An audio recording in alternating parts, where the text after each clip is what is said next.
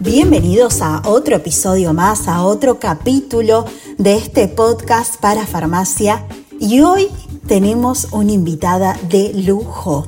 Una invitada, pero que es una farmacéutica increíble, una excelente colega, muy buena compañera. Eh, la verdad que es un honor para mí poder entrevistar a Brenda Almosni, que bueno, es farmacéutica y además emprendedora. Así que los invito a escuchar este podcast, a escuchar un poquito sobre su historia y todo lo que tiene para contarnos.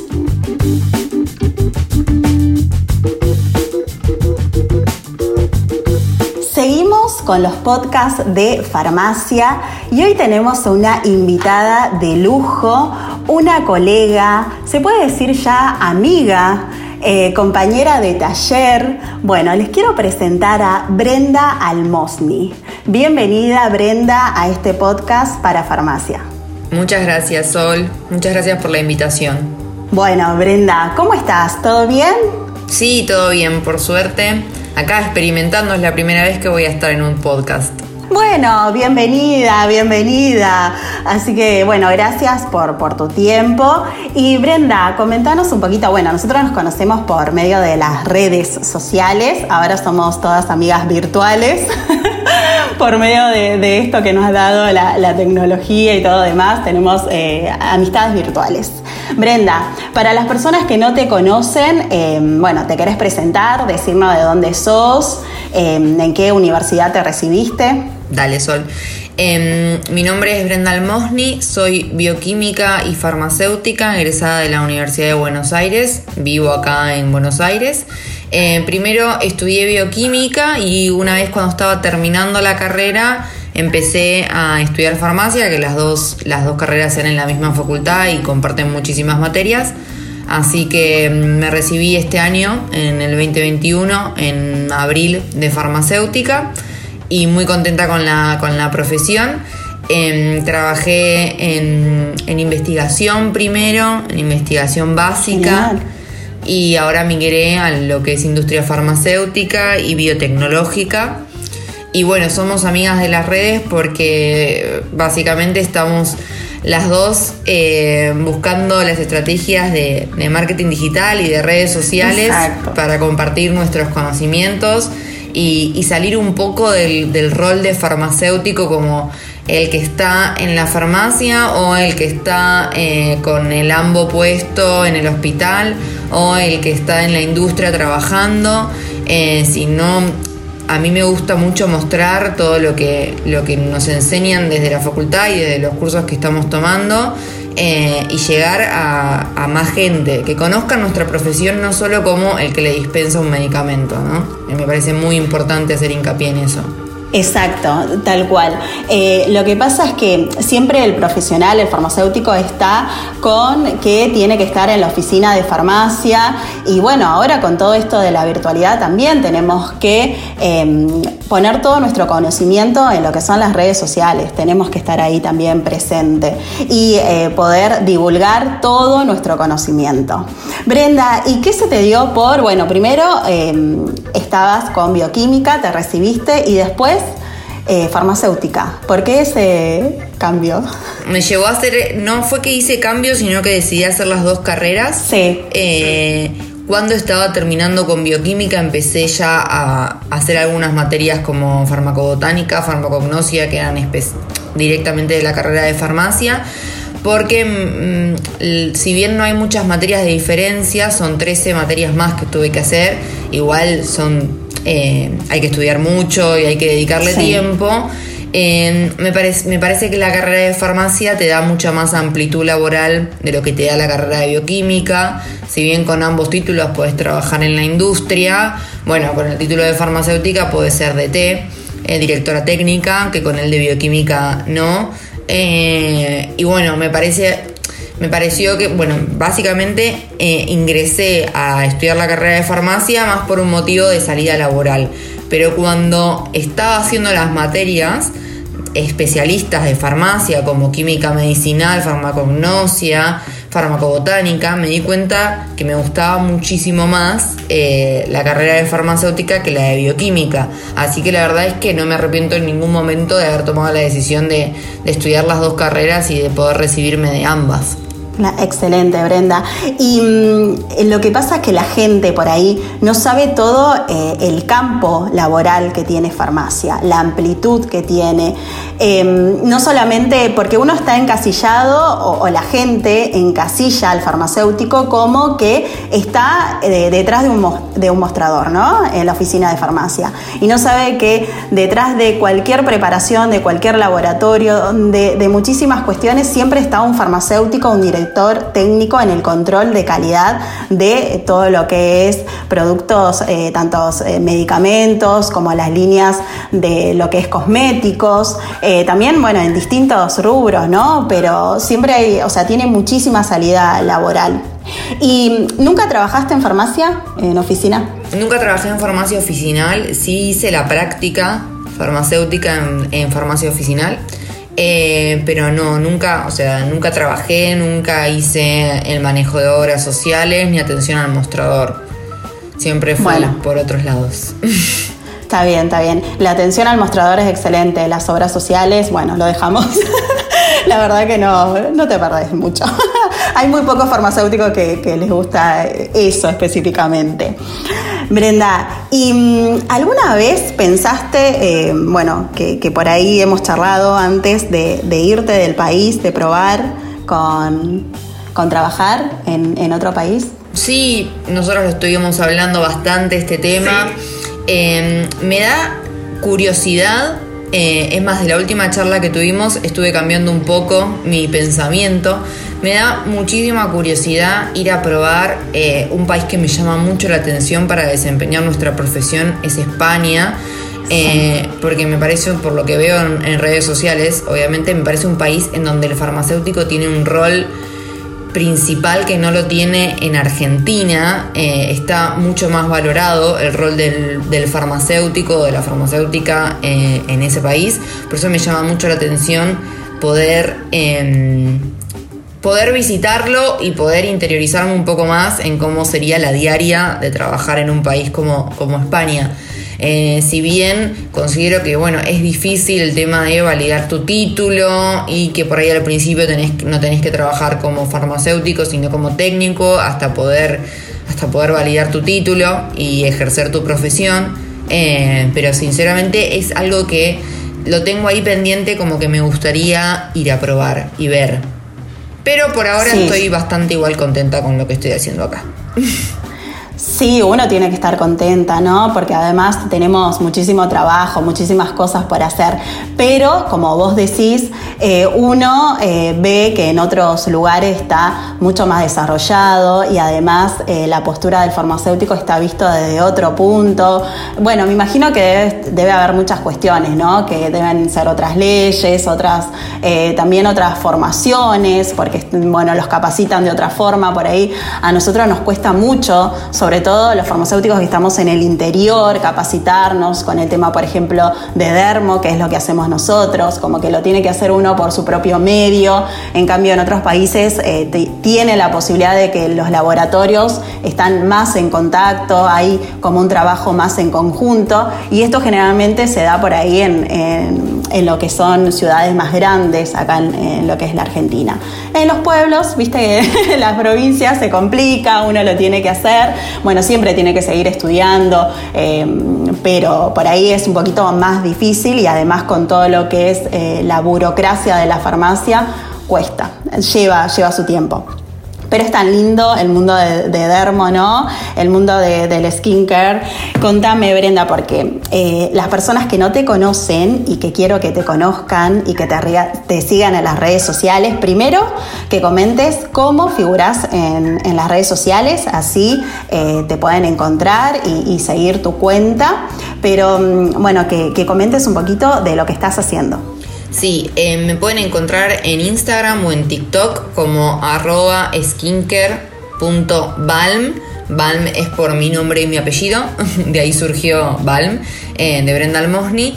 Y lo que intento hacer a través de las redes sociales es transmitir, yo estoy haciendo la carrera de especialización en producción de cosméticos, también en la Universidad de Buenos Aires, y bueno, es transmitir un poco sobre todo lo que estoy aprendiendo en este mundo de cosmética. Si bien nosotros salimos con el título de farmacéuticos capaces de formular, porque nos enseñan eso, eh, bueno, ahora lo, orientamos no solo a medicamentos como vimos en la carrera, sino lo orientamos a cosméticos.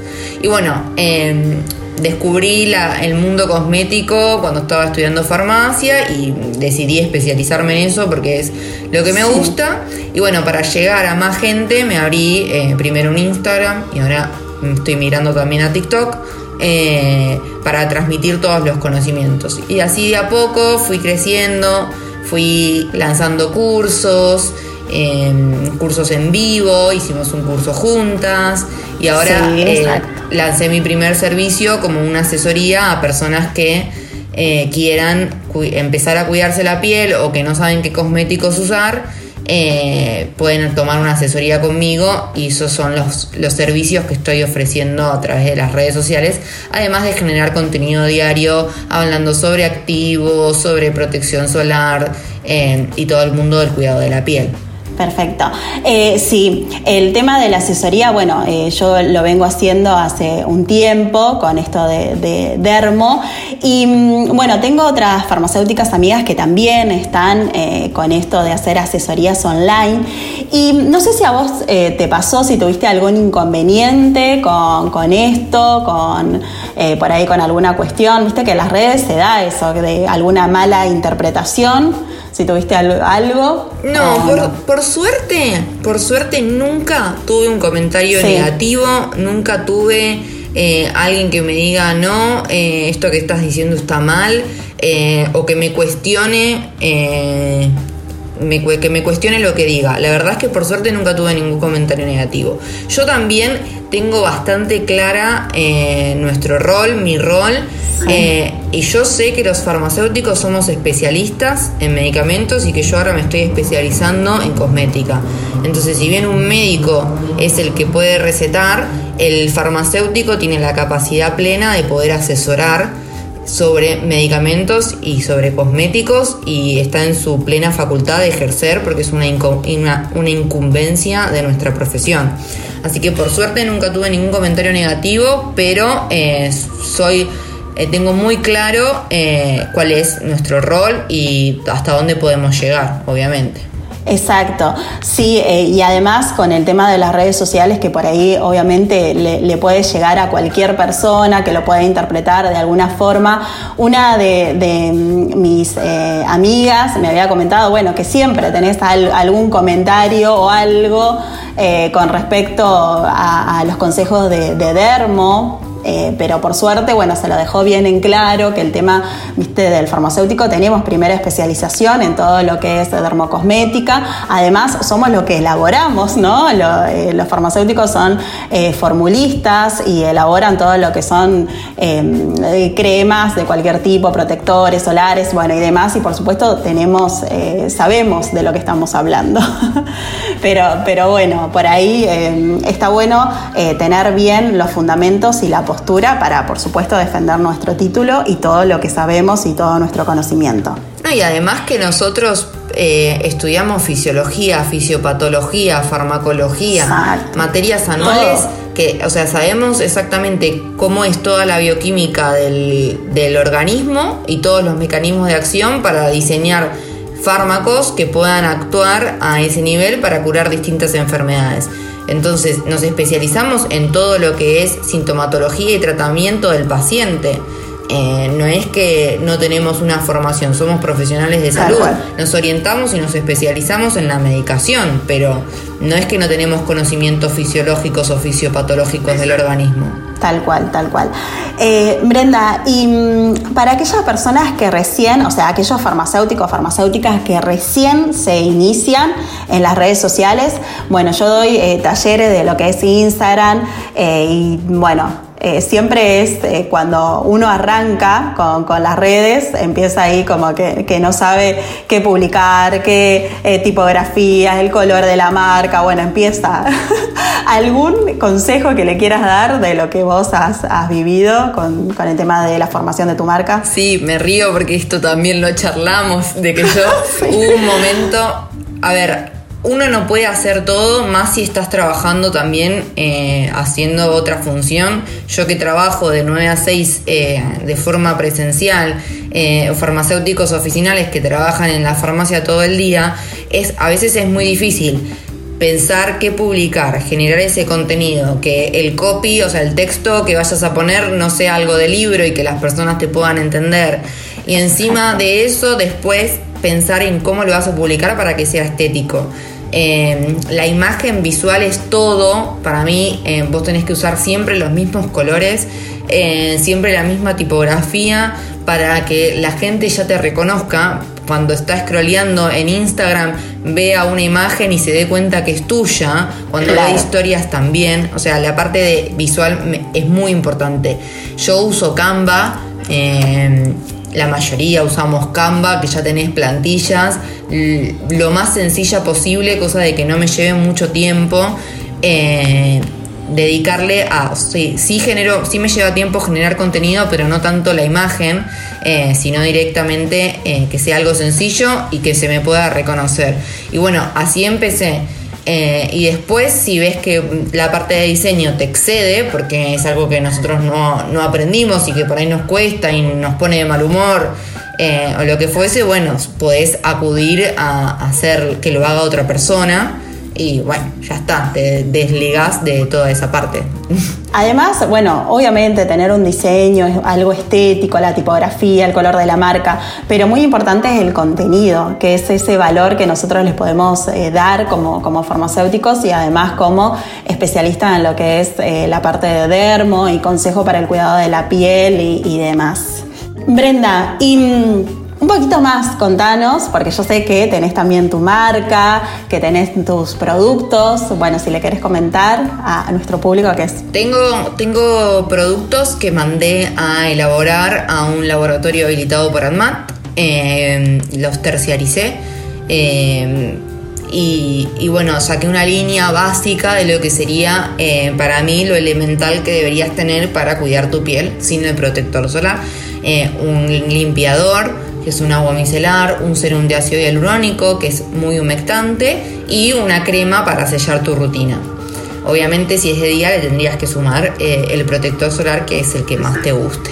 Eh, pero quise emprender, quise ver cómo me iba con respecto a la elaboración de cosméticos, eh, para que sea como el inicio de después poder hacer mis productos, si en algún momento logro tener mi farmacia.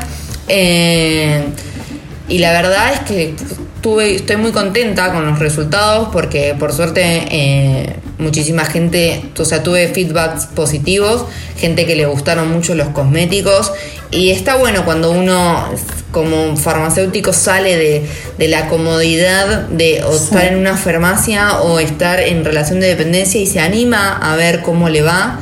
Eh, a veces te puede ir bien, a veces te puede no ir tan bien. Sí, por supuesto. Pero esto, me parece te da, aprendes mucho más, salís, yo, yo, creo que nuestra formación es muy encasillada, muy de ir todo, de no cuestionar nada, de hacer todo como nos enseñaron y salir al mundo real, salir a ver, eh, a estudiar números, a estudiar eh, contabilidad, sí. marketing, digital, eh, diseño.